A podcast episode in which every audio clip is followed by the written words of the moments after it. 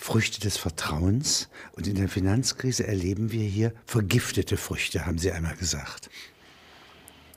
Ja, vergiftete Früchte, weil ein Spiel gespielt worden ist, bei dem man nie genau wusste, wer davon eigentlich profitieren kann. Der Apfel, der Wurm war sozusagen von vornherein im, im, im Apfel. Insofern, als die Wall Street Banker aus einem Geldangebot, dem sie nicht so recht trauen konnten, weil sie den Verdacht hatten, dass es im Grunde genommen eine Versorgung der amerikanischen Wirtschaft vor allem mit, mit, mit zu großen Mengen an Geld impliziert, aus diesem Geldangebot Anlagechancen entwickelt haben, die Wetten auf eine mehr als ungewisse, um nicht zu sagen verdächtige Zukunft enthielten und für diese Anlagechancen dann unter denen, die eigentlich gar nicht recht informiert sind über das, was äh, auf, dem, auf den Finanzmärkten der Welt losgeht, äh, nach Abnehmern gesucht haben. Das waren dann unter anderem öffentlich-rechtliche Banken in Europa, das waren aber auch äh, Rentner und Rentnerinnen äh, in Europa, das waren natürlich die großen Staatsfonds weltweit, die sicherlich auch zur Stabilisierung mehr beigetragen haben als die ersten Gruppen.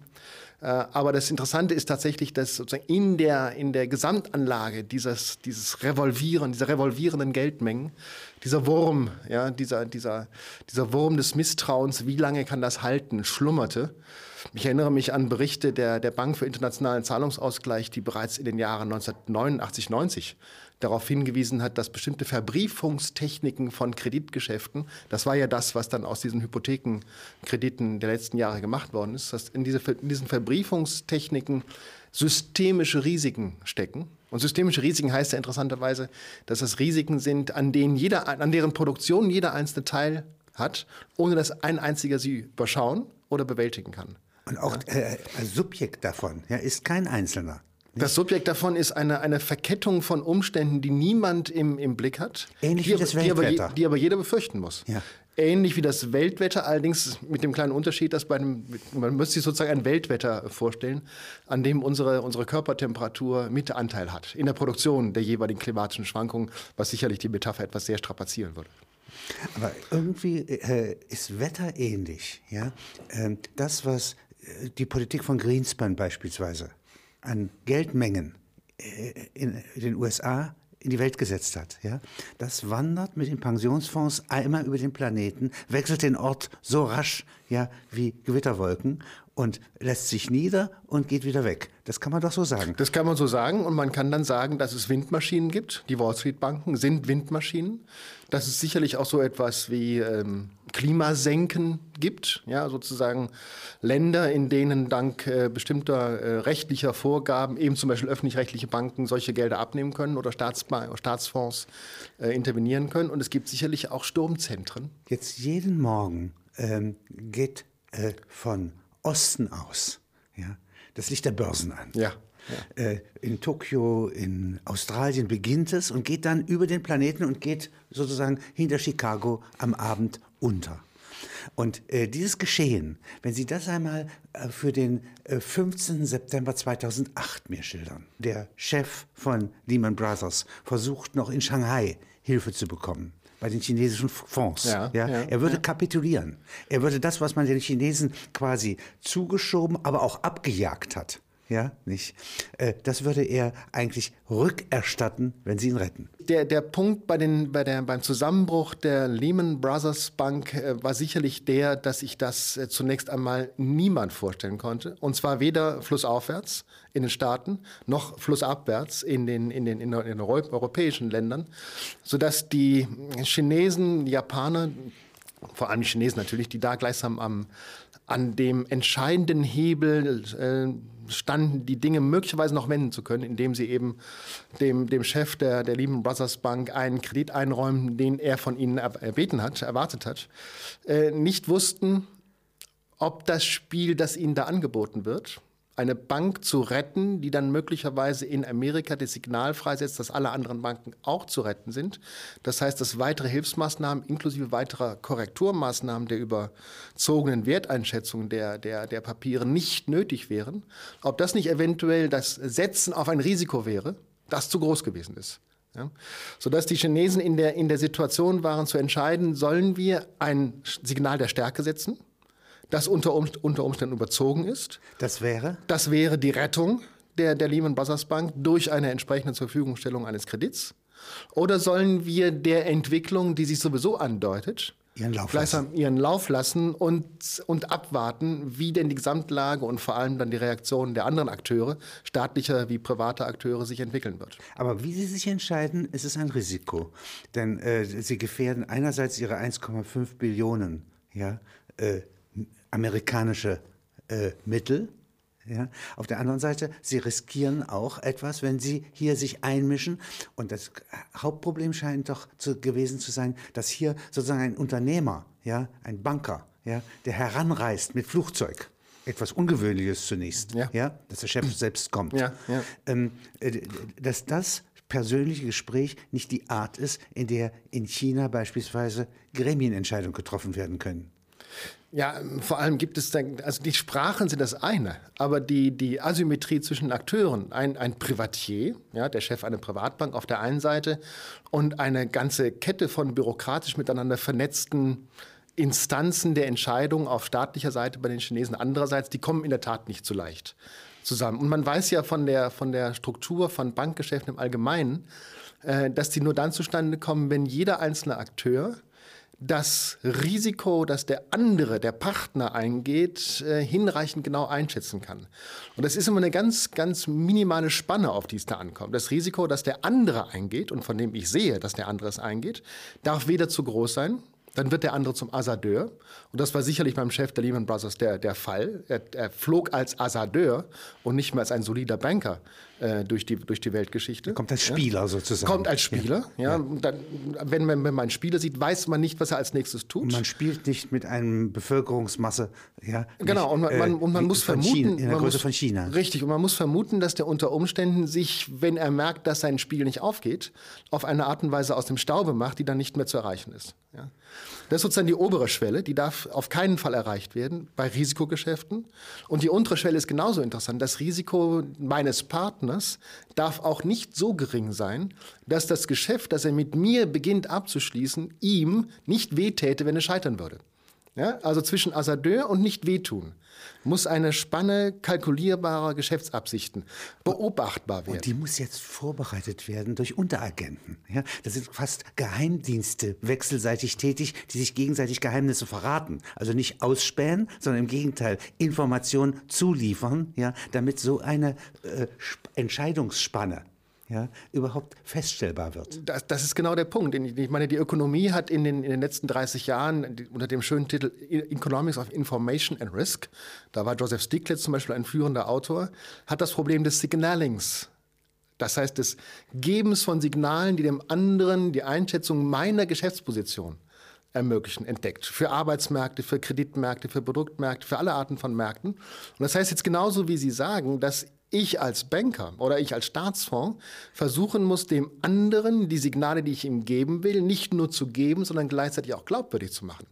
Denn der andere hat ja jeden Grund äh, zu glauben, dass ich ihn, wie auch immer, über den Tisch ziehen möchte. Und von daher muss er einerseits mir glauben und andererseits Wege finden, an mir vorbeizuschauen, um zu schauen, wie lange er mir und in welchen Hinsichten er mir noch glauben kann. Das und ist eine ganz andere Kategorie des Kredits. Das- ja, das ist jetzt ein kommunikativer Kredit, von dem Das Sie sprechen. ein kommunikativer Kredit und es ist ein vernetzter Kredit. Ja, weil ähm, jeder einzelne Geschäftspartner von jedem anderen Geschäftspartner ja nur wiederum eingeschätzt werden kann, wenn jeder, klingt, klingt genauso kompliziert wie es ist, wenn jeder Geschäftspartner die anderen möglichen Geschäftspartner des Geschäftspartners einschätzen kann. Sprich, der Staatsfonds in China, der sich jetzt überlegt, gibt man dem Chef der Lehman Brothers Bank einen Kredit oder gibt man ihm den nicht, muss gleichzeitig wissen, wer ist denn da noch eigentlich in, dem, in den Kulissen unterwegs und könnte, sei es Lehman Brothers einen Kredit geben, sei es aus dem Kredit, den die Chinesen geben, sofort seine Gläubigeransprüche bedienen. Ja? Sodass man jetzt über den Geschäftspartner, den man am Tisch sitzen hat, hinüberschauen muss und, müssen, und fragen muss, welche alternativen Möglichkeiten hat der, wenn ich ihm meine Möglichkeit gebe und welche alternativen Möglichkeiten hat er, wenn ich ihm meine Möglichkeit nicht gebe. Ja, das wird so schnell, so kompliziert, äh, dass ohne dieses sehr, sehr Dauert umsichtige... vier Wochen, um überhaupt Ich habe, eine, ich habe eine Figur vor mir sitzen, deren Emotionen ich nicht kenne, wo ich nicht weiß, wie groß ist der Druck, wie groß ist die Verzweiflung, die ihn dazu zwingt, etwas zu behaupten, was er nicht behaupten kann. Wie groß ist seine Absicherung gegenüber anderen, die, die möglicherweise mit in, in, in Leidenschaft gezogen werden oder mit in die Sicherheiten hineingezogen werden, wenn denn ein Geschäft zustande käme. Ich habe ja noch diese gleichsam emotionalen Signale, die, die dauernd dazwischen funken und meine, mein, mein Gespräch mit dem anderen. Erstens in dem Punkt, was versteht der andere von meinen Fragen? Und zweitens in dem Punkt, woraus sind die Antworten motiviert, die er mir gibt. Was unglaublich schwer einschätzbar machen. Im Sinne der Weltmarktpflege, ja, nicht? Und meiner globalen Interessen. Ja, daraus entnehmen, wenn ich hier die Symbolhandlung begehe, ja, China beteiligt sich an einer amerikanischen Bank. Ja, ja, ja. ganz schwer zu beurteilen. Ja, ja. Sechs Wochen, acht Wochen äh, Deliberation in verschiedensten Gremien. Ja? Mehrfache Spiegelungen sind ja, nötig. Ja. Ja. Und das hat man ja auch genau gesehen, dass es gleichsam in den, in den entscheidenden Wochen der Entwicklung der Krise im September, Oktober zwei Gruppen von Akteuren gab, die besonders intensiv beobachtet wurden. Das waren einerseits die Aktiven, ja, Paulsen und die zusammenbrechenden Banken. Der also der, der Finanzminister der, der US-Administration und die, die, die in Mitleidenschaft gezogenen Banken einerseits. Und es waren andererseits die schweigenden, aber potenten Beobachter, wie zum Beispiel die chinesischen Staatsfonds, wie äh, bestimmte Regierungen in Europa, vor allem die deutsche, die mit außerordentlich gelassenem Zögern ja, zu reagieren vermochten, das heißt nicht reagierten. Ja. Ähm, und es waren drittens natürlich die, die, die Kunden, ja, denen diese ganzen äh, toxischen Wertpapiere verkauft worden waren und die ja gleichsam auch erstmal in abwartender Haltung verharrten, von denen man aber nicht wusste, wann sie anfangen, irgendwelche äh, panikartigen äh, Rushes auf die jeweiligen Banken zu unternehmen. Es gibt ja? zwei. Panikstarre. Richtig, ja. Und äh, sozusagen Flucht nach vorn oder rückwärts. Genau, ja. ja. Und eben diese potenten Akteure, die, die erst einmal abwarten, dass sichtbar wird, welches Spiel eigentlich gespielt wird. Und ob sich, und jetzt denke ich vor allem an die Chinesen, ob sich die Karten so verteilen, dass deutlich wird, dass es neue potente Partner am Tisch gibt, die bisher gar nicht als potente Partner gegolten haben. In einem Jahr Texte heißt es, äh, Interessen können, lügen nicht. Wenn ich also so die Landkarte der Interessen ja, lesen kann, ja, dann kann ich auch mich orientieren. Dann kann es auch daraufhin eine Realität geben, äh, in der man kommunizieren kann. Ja, das war das 17. Jahrhundert. Ja, ein, ein, äh, eine Maxime, die von Bürgern, kaufmännisch aktiven Bürgern ausgegeben wurde, um die, den sogenannten leidenschaftlichen Adel doch irgendwie in einzufangen. Zu weisen. In, die, in die Schranken zu weisen, aber auch einzufangen. Ja. Man war ja dauernd mit dem Problem konfrontiert, 18. Jahrhundert, dass der Adel ähm, die Reichtümer, die ihm von, der bürgerlichen, von den bürgerlichen handwerklichen Aktivitäten zur Verfügung gestellt worden waren, das heißt die Luxusmöglichkeiten, überzog sich deswegen mit Krediten bei den Bürgern verschuldete und dann, wenn die Bürger sagten, jetzt wollen wir die Kredite zurückbekommen, dann sozusagen seine aristokratischen Privilegien ausspielte und sagte nicht von mir oder wart mal oder nächstes oder Jahr oder irgendwann. Ja? Ja? Ja? Äh, und da, da, gab es diesen, diese unglaublich schöne Semantik, die auch Albert äh, Hirschmann zum Beispiel dann beschrieben hat, dass man einerseits die Leidenschaften des äh, Adels beobachtete, auch die eigenen, falls sie vorhanden waren, und andererseits versuchte, die Leidenschaft runterzubrechen auf Interessen und dann sagte, gut, der, der Fürst, der mag ja so oder so zornig oder so oder so bereitwillig auf mich zutreten. Aber wenn ich mir angucke, welche Interessen er hat, seine Töchter zu verheiraten oder welche Interessen er gerade hat, kriegsfähig zu bleiben gegenüber einem Konkurrenten, dann weiß ich, äh, dass er in diesen Hinsichten auf meine Kredite angewiesen ist. Ich kann die Maske durchschauen. Und genau, ich kann die Maske durchschauen und ich weiß auch, dass er mir meinen Kredit jetzt erst zurückbezahlen muss, weil er anschließend nur an, an, dann einen größeren äh, von mir bekommt. Das heißt, Inter Interest will not, will not lie, Interessen werden nicht lügen, waren genau diese Technik der Beobachtung nicht unbedingt der Person des anderen, sondern der Vernetzung des anderen in dessen Interessengeflechten. Und ja? inwiefern gilt diese Art von Ratio ja, äh, im 21. Jahrhundert, also 2008, 2009? Sie wird, sie wird eigentlich ein wenig zu simpel. Ja, weil Interests will not lie, Interessen werden nicht lügen, ist eine utilitaristische Maxime, die, es, die, die davon abhängt, dass man den Akteur als dass man den anderen als Akteur, als seiner eigenen Handlungen mächtiger Entscheider beobachten kann. Und der Chef von Lehman Brothers in der Woche oder in der Nacht um 2 Uhr ja. ja. ist nicht Herr seiner Sinne. Das ist ein, der ist nicht Herr seiner Sinne und vor allem er ist ein Spieler in einem Netzwerk, dessen eigene Geschichte offen ist dessen eigene Konstitution sozusagen immer so brüchig ist, dass man nicht weiß, wie lange es weiterreicht. Und damit ist der andere nicht als Entscheider, sondern der andere als Dafür fehlt eigentlich ein Begriff. Er ist als, als Abenteurer, als, ja, vielleicht selbst als Billardkugel äh, unterwegs und damit weiß ich nicht, wessen Interessen ich beobachten soll. Also die Blicke der Mitarbeiter in der Bank, ja, nicht, die ihn übrigens auf dem Flug begleiten, nicht? Ja, davon kann er träumen. Ja, ja, ja. Und die von ihm die Rettung erwarten. Ja, ja, Der Blick seines Erzfeindes Paulsen, mit dem er zu verhandeln hat, der ihn retten könnte, ja, aber jedes Interesse hat, ihn hängen zu lassen. Emotional, möglicherweise auch sachlich. Ja. Der Blick der, des Gegenübers in Japan, der ihn eben enttäuschte und sagte, wir geben nichts. Ja, das ist doch sozusagen äh, eigentlich wie Stöße ja, nicht, mit denen ein solcher Mann hin und her getrieben wird. Und zwar Windstöße im, im wahrsten des Wortes, ja, die die Billardkugeln um den Tisch treiben. Und da kommen wir natürlich auf einen interessanten Punkt, denn wenn man sich das so anschaut, das heißt, wenn man sagt, innerhalb der ökonomischen Verhältnisse dieser spekulativen Märkte ist es schwer angesichts der hochgradigen Vernetzung untereinander wirklich noch die Interessen Einzelner zu isolieren kann man sagen, in den Momenten, in denen das übertrieben wird, in denen krisenhafte Phänomene auftreten, müssen ersatzweise andere Interessen herangezogen werden, die dann in der Lage sind, das ganze Spiel zu stabilisieren. Und was sind das für Interessen? Es sind präzise die Interessen der Arbeitnehmer. Es sind präzise die Interessen der einfachen Kreditnehmer, der Wertpapieranleger. Das heißt, es sind Interessen, die über Politik, über politische Interessenvertretung dann ins Spiel gebracht werden können. Sodass man sagen kann, das, was wir im Moment erleben, ist ein Rückfall aus den raffinierten Spielen, die interessensfrei, aber erwartungsfroh und erwartungsvoll sind, innerhalb der Wirtschaft sich abspielen, auf die Interessenorientierung, die in der Politik noch gepflegt wird und die dann einen Akteur, nämlich den Staat, ins Spiel bringt, der mit dem Verweis auf diese gleichsam physisch gedeckten Interessen, diese Interessen an einem Arbeitsplatz, am eigenen Vermögen, bestimmte Stabilisierungsmaßnahmen anbieten kann und damit den Rahmen wieder setzt, in dem die Banken weiter agieren können. Also es fällt auf das Gemeinwesen oder sogar die Gesellschaft wieder zurück, wie auf ein Netz. So würde ich sagen, weil es da Akteure gibt, die schlicht genug sind, dass sie so etwas wie ein Interesse noch haben. Und wenn Sie das Gleichnis vorhin mit der Billardkugel einmal variieren, äh, Windstöße der gewaltigen Art und Blitzschläge können ja auch Flugzeuge über dem Atlantik beispielsweise zum Absturz bringen. Ja.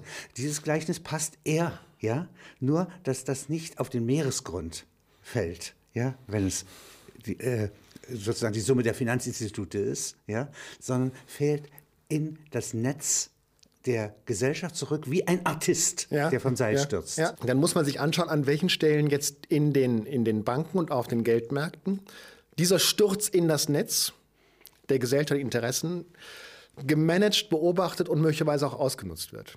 Ich, ich denke jetzt an, an, an, die, an das interessante Phänomen, dass einige von den großen betroffenen Banken ähm, beruhigende Signale während der entscheidenden Krisenwochen beruhigende Signale in die Welt gesetzt haben, die gesagt haben, wir werden mit, dem, mit der Krise schon fertig, indem wir die Frage der Wertberichtigung, das ist ja das Entscheidende. Man hatte ja Unmengen von Wertpapieren in den eigenen Portfolios, die im Hinblick auf eine überschätzte Entwicklung zu hoch eingeschätzt waren und die nun korrigiert werden mussten zugunsten von Buchverlusten. Ja, die alten Buchgewinne mussten in Buchverluste umgesetzt werden. Und das war das eigentliche Drama. Und die Banken sagten, das können wir handeln weil wir uns, weil wir eine Entscheidungsfreiheit darüber haben, welche Bücher wir uns wann anschauen. Das heißt, welche Wertberichtigungen wann tatsächlich fällig werden. Wir können in der Zeitschiene ja? das Problem entschärfen. Wir können die, die Schnelligkeit des Sturzes in das Netz können wir abbremsen, sodass das Netz nicht überstrapaziert wird. Ich habe mit Verblüffung festgestellt, dass Sie als Soziologe hier äh, ein Buch geschrieben haben, Womit handeln Banken?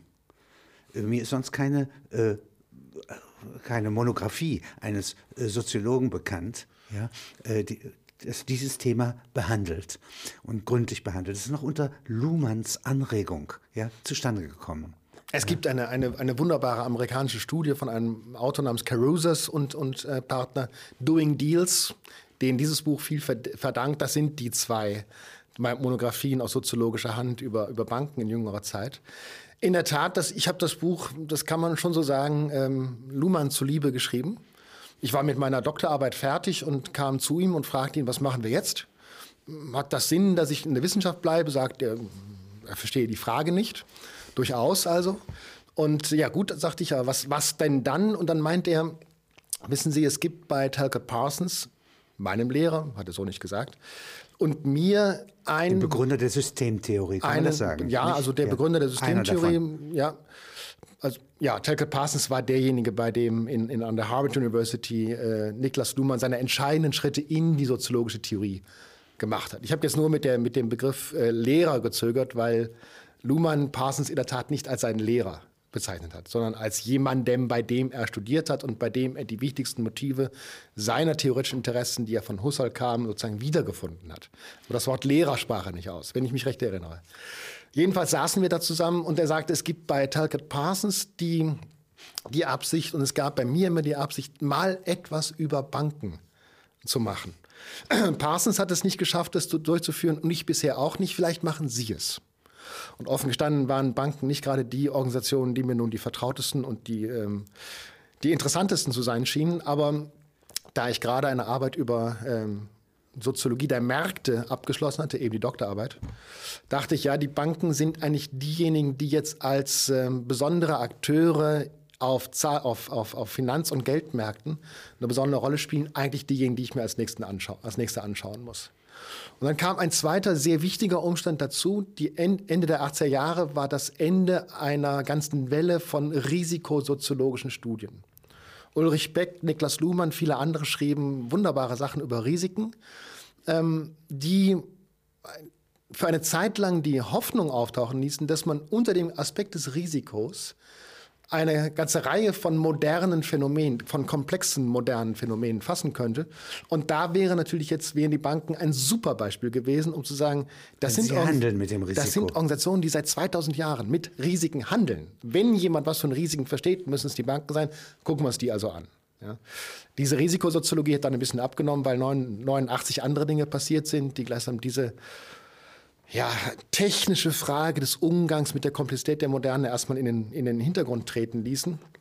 Banken waren aber trotzdem interessant. Und unsere Überraschung, Luhmanns und meine Überraschung war dann die, dass, ähm, dass die Banken, mit denen wir dann sprachen, ich reiste von einer Bank in die nächste und führte eine ganze Reihe von Interviews, eigentlich eher peinlich berührt waren, dass ich sie nach dem Umgang mit Risiken fragte. Und die Antwort war stereotyp die, wir handeln nicht mit Risiken, wir handeln mit Sicherheiten. Ja, und ich kam dann zurück zu Luhmann und wir beide wunderten uns darüber, denn es war sichtbar, dass natürlich Risiken strukturiert wurden, dass ein Kreditnehmer eingeschätzt wurde im Hinblick auf seine Fähigkeit, den Kredit zurückzuzahlen. Die Sicherheit spielt dabei eine Rolle. Ja, die Sicherheit ist aber nicht das, womit die Bank handelt, sondern die Sicherheit ist das, was es der Bank ermöglicht, den Kredit, mit dem sie handelt, auf seine Zurückzahlungswahrscheinlichkeit hin einzuschätzen.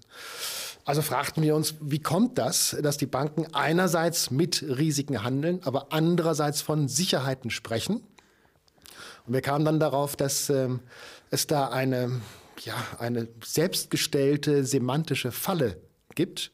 Banken tun nach außen so, als könnten sie für die Einlagen der Gelder der Kunden bei der Bank mit eigener Sicherheit sozusagen gewährleisten, dass die auch zurückgezahlt werden können. Sonst wäre im 19. Jahrhundert niemand auf die Idee gekommen, irgendeiner Bank, die irgendwelche Safes hat, äh, Unmengen von Geld äh, ja. zur Verfügung zu stellen. Ja, deswegen diese schweren Fassaden der Banken, diese, diese äh, klassizistischen und neoklassizistischen Fassaden, deswegen diese Krawatten der Bankers, deswegen der Bowler-Hat, deswegen die Streifenanzüge, deswegen dieses ganze solide Gehabe. Ja. Das Londoner Finanzwesen. Das Londoner Finanzwesen, das strahlt sozusagen Der Sicherheit neue aus. Adel. Ja, ja.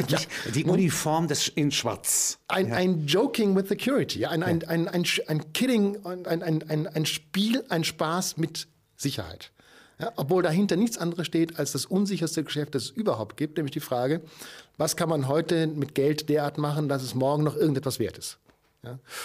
Und wir sagten dann, das könnte unter Umständen eine nicht nur semantische Falle sein, in die der Kunde eingewickelt wird, das könnte auch eine strukturelle Falle sein, weil diese, dieses, dieser Zwang, Sicherheit zu signalisieren, der Bank dann intern es schwerer macht, die, das Ausmaß der Risiken, auf das sie sich tatsächlich einlässt, offen, zu, offen, offen unter den beteiligten Bankern zu besprechen. Das heißt, sich selbst gegenüber zuzugeben. Sich selbst zuzugeben. Ja. Die Bank wird fromm sozusagen. Die Bank wird fromm und die Bank verliert den Blick für die eigene Intelligenz. Ja, und das war ja so, das war so, eine, so, eine, so ein allgemeines Theorem, dem wir damals in Bielefeld folgten, dass die Praxis intelligenter ist als die Art und Weise, wie sie über sich selbst spricht.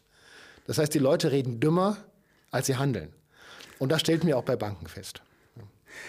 Es gibt ja verschiedene Risiken, wie Sie schreiben. Sie schreiben Betrugsrisiko, Kreditausfallrisiko, ähm, dann Dubiosenrisiko, ähm, Souveränitätsrisiko, das wäre. Ja, der, der, äh, die, die, die Chance des Zusammenbruchs ganzer Länder, als, also ganzer Nationen als Kreditnehmer. Fristentransformationsrisiko. Ja, also das? kann ich, kann ich einen, einen langfristigen Kredit, kann ich eine lang, einen langfristigen Kredit, den ich einem Kunden gebe, den ich selbst mit kurzfristigen Krediten refinanziert habe, längerfristig refinanzieren, wenn die kurzfristigen Kreditgeber ausfallen?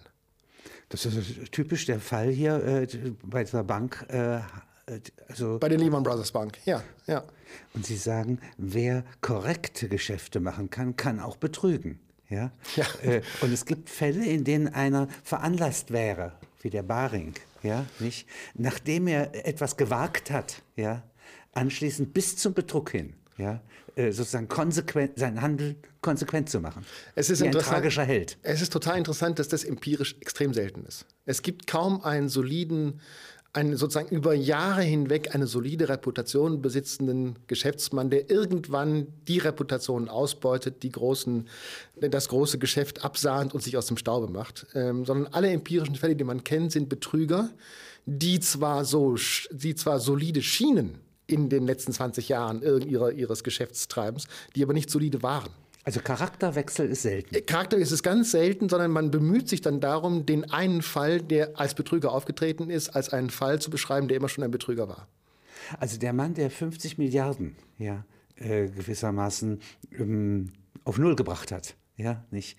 Ähm, der ist ja doch, sagen wir mal, sehr geschätzt worden in den Clubs. Ja, er war wie eine Vertrauensperson gehandelt. Und es scheint einen Moment lang so, als ob ihn sozusagen der gute Wille ja, 25 Prozent Rendite abzuliefern, der Ehrgeiz, so wie ein Sänger in einer Oper, ja, sein hohes C eben singen will, ja, dass sozusagen äh, die Liebe zu seinem Beruf, ja, der Ehrgeiz, ja, der Erfolgswille, ja, in diesem künstlerischen Sinne, ja, ihn verführt hat, ja, dann also vom Ende her durch eine Aufnahme, also das Schneeballsystem einzuführen. Hat das etwas? Das hat sicherlich etwas. Es, es gibt da eine andere subtile Dynamik, die, die ich als Soziologe besser beobachten kann. Die besteht darin, dass es in diesen Verhältnissen von Risikostrukturen, das heißt in Verhältnissen, in denen alle Beteiligten herausfinden müssen, was ist hier eigentlich möglich und was ist hier nicht möglich, immer ein paar Akteure gibt, die gleichsam für die anderen stellvertretend bereit sind, in das jeweils ein bisschen höhere Risiko einzusteigen und die dann von anderen ermutigt werden, ja, mach doch mal, probier doch mal aus. Ja, die anderen, die natürlich klüger sind, die ihn nur dabei beobachten müssen, gelingt das oder gelingt das nicht. Und das Fatale dabei ist, dass jetzt die Ermutigung durch die anderen, die aber im Grunde genommen nur jemanden suchen, der als Pfadfinder ausprobiert, ist das Eis noch fest. Oder das Minengelände. Oder ja, das Minen springt die Mine. sind die Minen geräumt, ja, von denen wir dachten, ja. dass, sie, ne, dass sie nicht mehr da sind. Äh, die den losschicken. Der andere fühlt sich sachlich ermutigt. Er beobachtet nicht mehr, dass er, dass er vorgeschickt wird, dass er die Sonde ist, die in ein unbekanntes sondern Terrain... Er ist der Beste. Terrain, sondern er fühlt sich als Bester, als Master of Universe, wie dann die, die schöne Formulierung war. Und das kann sich wechselseitig hochschaukeln, bis hin in die dann untereinander bestätigte Euphorie des Gefühls, wir machen das. Alle anderen sind nicht so klug wie wir, aber wir sechs in dieser Bank, in dieser Abteilung, mit diesen Wertpapierpaketen, mit denen wir gerade handeln, wir dealen, wir schaffen den ganzen Deal. Ja? Und das kann, es geht dann so lange gut, wie es gut geht. Politisches Risiko.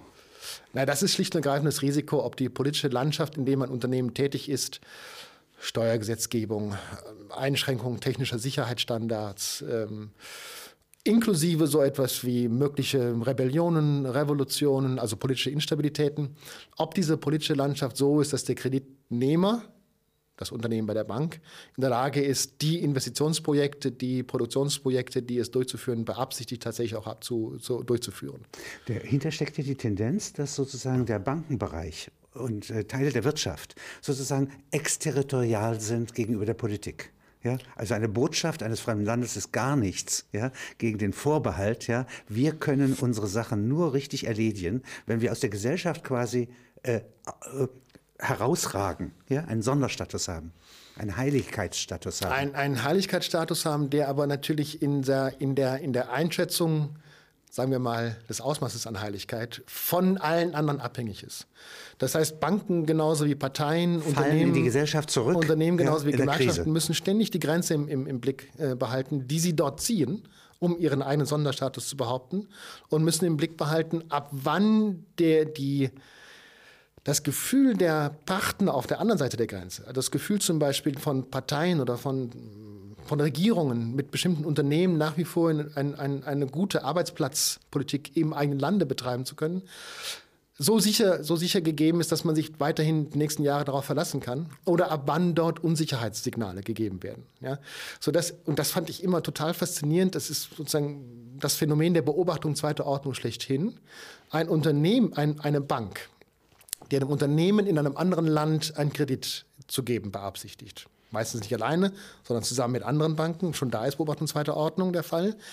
Auch die Regierung des jeweils betroffenen Landes, auch die Gewerkschaften des jeweils betroffenen Landes, auch die konjunkturelle Lage, das heißt die, die, die, Kundschafts-, äh, die, die, die Kundensituation im betroffenen Lande zu beobachten versucht, um von dort aus regelrecht einkreisend die Sicherheit, mit der unter Umständen der Unternehmer sein Projekt zu realisieren vermag, einzuschätzen. Ja, man hat also punktgenau auf die eine Frage, welchen Kredit in welcher Höhe mit welchem Zinssatz verkaufe ich einem Unternehmer, das ist eine ganz simple technische Frage, punktgenau bezogen auf diese eine Frage, ein riesiges Geflecht von Beobachtungen zweiter Ordnung, in dem man das gesamte Netzwerk gesellschaftlicher Optionen abgrast, abtastet, mehr oder minder vorsichtig im Auge behält, um diese eine Frage entscheiden zu können. Das sind Orte, wie der Soziologe dann sagt, Orte unglaublich verdichteter Intelligenz in der Gesellschaft. Davon gibt es ganz verschiedene, auch relativ viele, Gott sei Dank. Einer verdichteten Intelligenz, die nur deswegen verdichtete Intelligenz sein kann, weil sie eben eine Frage entscheidet und nicht irgendwie das Ganze entscheidet. Ja. Äh, sie haben das Wort Blindheit hier in Ihrem Index. Ja? Das wäre ja der Gegenpol. Ja, wo ist der blinde Fleck? Der blinde Fleck äh, hängt genau damit äh, zusammen, dass man die Begrenztheit der Intelligenz, die man dort verdichtet, ähm, bezogen auf diesen ein, diese eine Frage, die uns zu entscheiden ist, aus den Augen verliert. Man denkt, und das ist typisch für Gewerkschaften, für, für Parteien, für Regierungen und für, für Unternehmen und Banken gleichermaßen, selbstverständlich auch für Universitäten und Wissenschaft, man denkt, dass, die, dass das Ausmaß der Verdichtung der Intelligenz, die man dort betreibt, sozusagen der, der Ort schlechthin der Intelligenzproduktion in einer Gesellschaft ist und übersieht, dass man ja eine ganz bestimmte Unterscheidung, kreditfähig, kreditnichtfähig, stabil, politisch, politisch stabil, politisch nicht stabil trifft. Man sucht das Wissen über die ganze Welt, will aber nur eine isolierte Entscheidung treffen. Äh, gebe ich einen Kredit nach Westafrika, ja? Und dafür muss ich die ganze Welt erforschen. Und jetzt habe ich aber die Blindheit dadurch gepachtet, ja, dass mein Entscheidungsfokus zu eng ist. Ist das richtig? Ja, nicht ganz. Die Blindheit kommt dadurch zustande, dass ich die Unterscheidung, die ich verwende, selbst nicht sehe. So sagen wir, so sagen diese Systemtheoretiker. Ich sehe nicht die Unterscheidung, die ich verwende, obwohl ich sie und weil ich sie verwende. Und unter Nichtsehen der Unterscheidung wird jetzt etwas, wird jetzt das Folgende verstanden. Ich sehe nicht, dass ich mit einer anderen Unterscheidung etwas anderes sehe. Ach, das ist eine Unbestimmtheitsrelation für Soziologen. Das heißt, der, der handelt, kann sich nicht beobachten. Der sich beobachtet, handelt nicht. Richtig, der sich beobachtet, handelt nicht, weil er damit beschäftigt ist, herauszufinden, wie könnte ich denn handeln. Äh, der sich beobachtet, beobachtet möglicherweise seine eigene Beobachtung. Das heißt, die Unterscheidung, die er verwendet, entdeckt, dass er auch andere verwenden könnte und gerät ins Zögern, ins Zaudern, mit Josef Vogel gesprochen. Äh, der, der handelt, verwendet und zwar uneingeschränkt die jeweilige Unterscheidung, mit der er unterwegs ist und sieht in dem, kann in dem Moment nicht sehen, dass er mit anderen Unterscheidungen ganz andere Dinge sähe. Und genau das ist mit Blindheit gemeint. Und das ist jetzt ein, das Pathos Ihres Buches, ist ja, dass Sie sagen, ähm, entscheide dich, du wirst es bereuen, entscheide dich nicht, du wirst es ebenfalls bereuen. Das heißt, die Nichtentscheidung ist ja auch, übernimmt das Risiko der Nichtentscheidung. Das heißt, Sie sagen, ohne Risiken gibt es gar nichts bei den Banken. Ja, vor allem ohne Entscheidung gibt es keine Organisation. Hier. Ja, das, der, der, das, das, dieser Satz gilt natürlich, muss man sozusagen zur Beruhigung sagen, nur für Organisationen.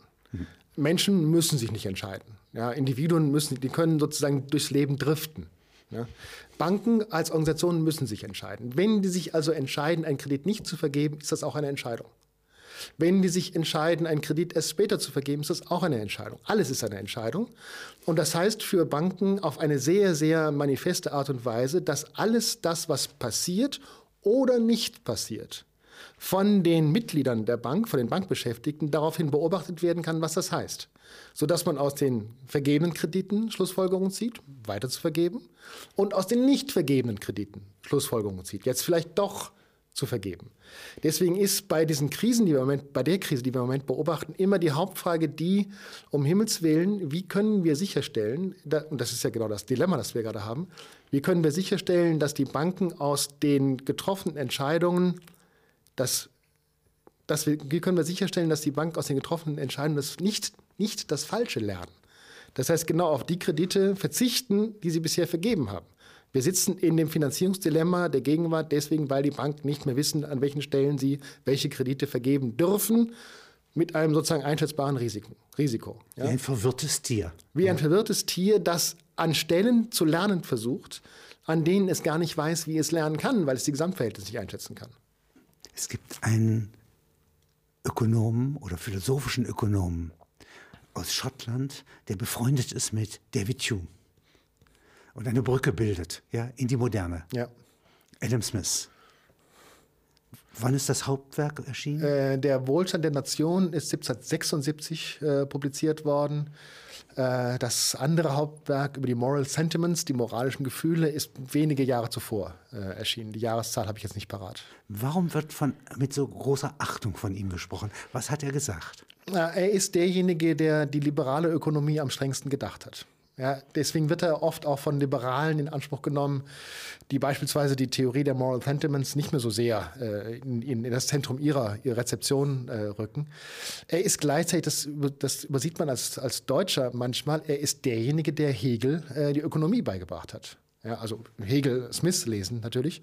Und er ist damit derjenige, der bei Hegel das genaue äh, Empfinden für die Notwendigkeit einer hochkomplizierten Dialektik ausgelöst hat und der damit sozusagen der, der Lehrmeister für Marx nicht nur auf dem Feld der Ökonomie, sondern auch auf dem Feld der Suche nach Formen einer auch mathematisierbaren Dialektik ist, die in der Lage ist, ja, die Verhältnisse zwischen Wirtschaft und Politik, die es Adam Smith angefangen hat zu beschreiben, ähm, nachzubilden. Ja. Aber entscheidend ist der, ist der Gedanke von Adam Smith selber. Er wird ja oft zitiert als jemand, der entdeckt hat, dass der Mensch irgendwie einen, einen, einen natürlichen Hang zum Tauschen hat.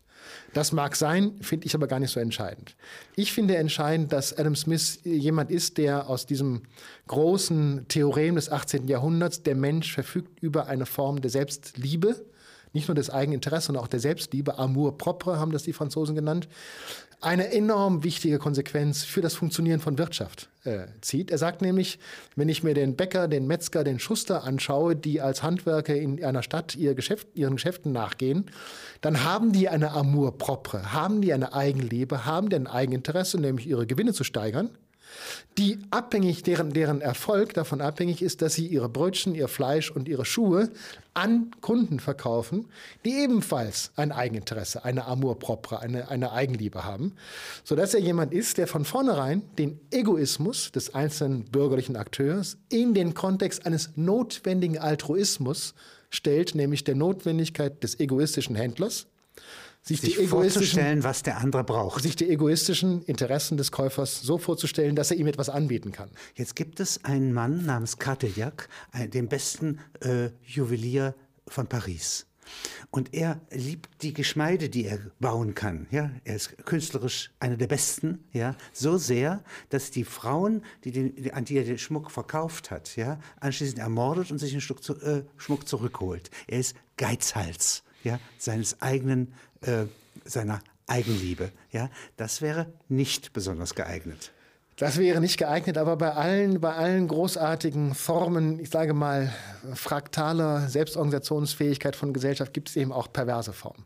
Beziehungsweise ein äh, äh, Stück ist äh, davon, ja, von dieser Eigenschaft, dass ich das Ding liebe, dass meine Selbsthingabe, ja, eigentlich meine, mein Ich ist. Ja, äh, das gehört mit als Würze hinein. Das gehört unbedingt hinein, weil, weil ich ja tatsächlich erst herausfinden muss, welches ja. Ausmaß an Eigenliebe ah, ist ja. äh, möglicherweise auf den Kunden abschreckend. Der Preis ist zu hoch. Der Stolz auf das Produkt ist auf eine impertinente Art und Weise auffällig. Ja, wenn ich diesen Ring trage, wenn ich diese Brötchen esse, muss ich dauernd an den genialen Bäcker, an den genialen Juwelier denken, der sie mir verkauft hat. Ich gehe lieber zu einem anderen ja, der die Verhältnisse neutraler anzugehen vermag. Und umgekehrt ist natürlich eine zu laxe Haltung. Ja, Brötchen sind Brötchen, äh, der Teig ist da, die Form ist da, kauf sie, der Preis stimmt auch. Ja, also sozusagen ein Discount-Modell von, von, äh, von Produktion ist auch nicht sehr attraktiv für Kunden, die nicht gerade auf Geiz äh, Also der Satz, scharf sind. der Wurm muss nicht mir schmecken, sondern dem Fisch. Ja, Ja. nicht? Äh, ist sozusagen nur eine Seite. Ist- ja, ja, ja. Die andere Seite wäre, äh, ich gebe mir wie ein Narr Mühe. Ja, ich bin idiosynkratisch, ich bin Künstler. Mozart macht seine Töne, ja, ohne Rücksicht, ohne die Erwartung, dass der Erzbischof von Salzburg die überhaupt gerne hört. Ja, das gibt's ja auch. Ja, Das gibt es auch, das wird aber nur Künstlern konzidiert. Ja, der, der, Bürger wird im Prinzip darauf, daraufhin beobachtet, dass er in der Lage ist, Eigenleistungen zu erbringen und die Eigenleistung anderer ähnlich hoch zu schätzen wie seine eigenen. Ja, wenn jemand auftritt und nur seine Leistung schätzt und für die Leistung aller anderen kein gutes Wort übrig hat, ist er kein verlässlicher Partner für irgendetwas. Weder politisch, noch wirtschaftlich, noch erzieherisch, noch familiär. im Jahre 2009, ja, äh, was wäre da zum Beispiel äh, über Adam Smith zu sagen? Äh, Was könnte der, ähm, könnte die Ebene, in der er denkt, ja, eine Rückfallebene sein für zum Beispiel eine Krise wie die, die, die wir erleben? Ja, mit Sicherheit. Bei, bei Adam Smith gibt es ja zwei, zwei interessante Momente, in denen so etwas wie die Beobachtungsfähigkeit des anderen, des Partners auftaucht. Das eine läuft unter dem Stichwort Sympathie oder auch Empathie, das andere unter dem Stichwort des unparteiischen Beobachters. Adam Smith war möglicherweise der Entdecker unserer menschlichen Fähigkeit, aus der Perspektive des anderen auf die Situation zu schauen, in der ich mit dem anderen zusammen stecke. Das nannte er das, das, das, die, die Fähigkeit zur Sympathie und ist die Grundlage seines Buches Theory of Moral Sentiments. Ähm, damit geht aber einher die parallel laufende Entdeckung, dass ich das wiederum auch ganz in ihrem Sinne übertreiben kann. Ich kann zu sehr in der Perspektive des anderen sein. Ich kann zu sehr die Kundenwünsche auf eine Art und Weise befriedigen, Deswegen die ich möglicherweise ich eine zweite Seelenhälfte, als zweite Pferd vor der Seele. Ja. Ja. Das ist sachlich. Genau, und das, ist, das nennt er den unparteiischen Beobachter, the impartial, äh, also den nicht parteiergreifenden äh, Beobachter, der nun von jedem Einzelnen dieser miteinander sympathisch im Verkehr befindlichen Bürger aufgerufen werden muss, um einen dritten Blick auf dieselbe Situation werfen zu können. Es gibt, soweit ich das im Kopf habe, keinerlei Hinweis darauf, wer denn dieser Impartial Observer ist.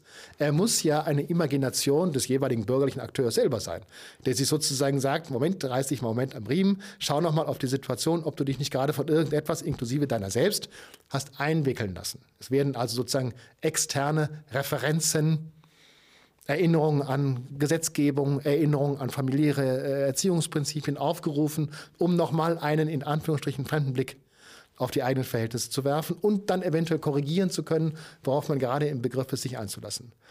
Der Trick ist, glaube ich, dass man mit diesen beiden Ideen, Nachvollzug der enormen Fähigkeit von uns, im Mitspielen mit anderen uns auf Sachen einzulassen, wo wir uns drei Wochen später, drei Jahre später fragen, wie konnte das nur passieren?